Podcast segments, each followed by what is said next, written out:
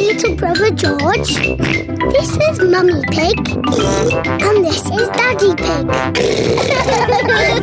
Peppa Pig. Grumpy Rabbit's Boatyard. Pepper, George, and Granny Pig are going out for a day on Grandpa Pig's boat. Ahoy there, Pepper and George. We're ready to go sailing. I'll move the boat a bit nearer. Careful you don't hit that big stick, Grandpa. That's a mooring post. I won't hit it. Oh, Grandpa, there's a big hole in your boat. it's just a scratch. Ooh, Grandpa's boat is sinking. Quick, Grandpa Pig, jump off! A captain never leaves his sinking ship. Grandpa Pig's boat has sunk to the bottom of the river. It is Grandad Dog. Ahoy there, Grandpa Pig! Lovely day for a sail! Um, yes. Ahoy there. I'm taking my boat to the boatyard today. Going to get a few repairs done. Uh, would you mind taking my boat to the boatyard too, please? Of course. Where is your boat? Um, I'm standing on it. Oh, has it sunk? Uh, well, a little bit. I'm surprised your boat didn't sink a long time ago. What? It's a better boat than that rust bucket of yours.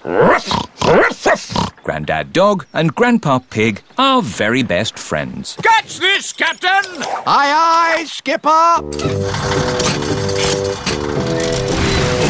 Grandad Dog's truck has lifted Grandpa Pig's boat out of the water. Wow. Next stop, the boatyard! What's a boatyard? A boatyard, Pepper, is where broken boats get mended. This is Grampy Rabbit's boatyard. Ahoy there, me hearties! Ahoy there, Grumpy Rabbit. Ooh, who did that to your boat, Grandpa Pig? Um, someone drove it into a mooring post. It went crash and made a big hole there. You should never let other people steer your boat, Grandpa Pig. Uh, yes. Can you mend it? of course, I just need to size up the damage. Grampy Rabbit is measuring the hole in Grandpa Pig's boat. Now I need to find something to patch it up.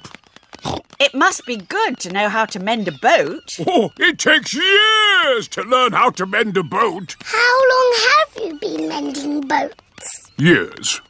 Grampy Rabbit has collected lots of scrap metal to mend boats with. Now this is a gold mine. It's a pile of rubbish. Ah, but you can make things from piles of rubbish, Like what? like submarines. Wow. Grampy Rabbit has made a submarine out of rubbish. Does it actually work? Watch this.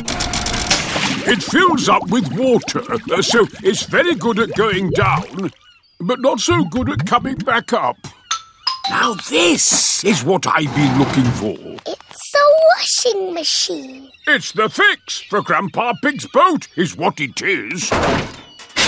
You're going to mend my boat with a bit of washing machine? Yes.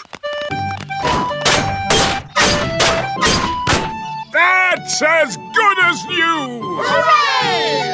Now we test it. Prepare for launch! Aye, Amazing! It floats! You sound surprised. Yes, usually they sink on the first go. Now we can go for our day on the river. What a splendid idea!